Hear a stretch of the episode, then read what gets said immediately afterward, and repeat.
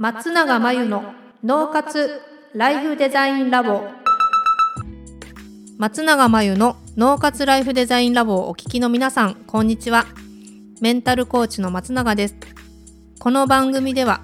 あなたが望む人生をデザインするために脳と心の使い方を知って生かすためのヒントになりそうなお話をお届けしています。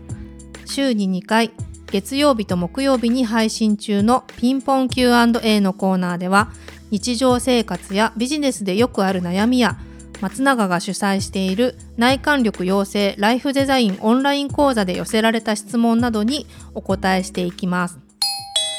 はい今日のご質問です。仕事でミスをしました。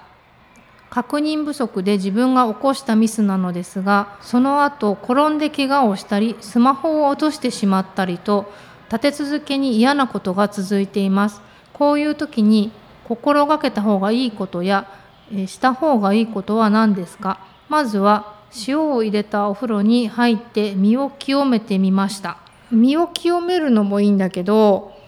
塩を入れたお風呂に入るのはいいんですが入浴はとてもいいですよ。睡眠にもいいしえっとね仕事でミスをするっていうことはもう疲れてるんですよ。体じゃなくて脳が。だから睡眠を質のいい睡眠を取れるようにした方がいいですね。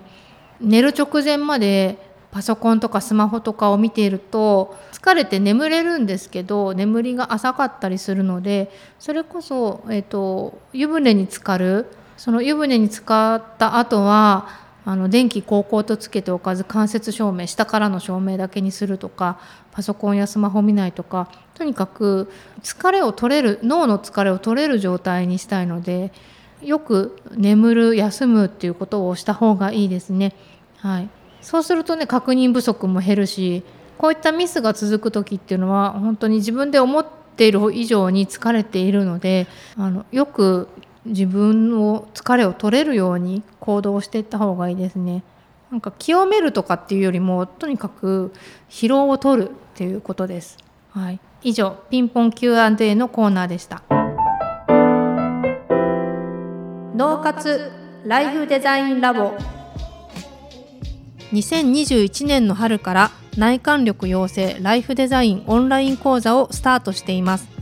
生き方と働き方を一致させてより望む人生を作っていくために自分との向き合い方整え方才能の引き出し方を身につけていただく講座です。自宅で好きなタイミングで受けられます。初月は無料です。詳しくはポッドキャストの説明欄に URL を載せていますので気になる方はチェックしてください。それでは次回の松永真由の脳活ライフデザインラボでまたお会いしましょう。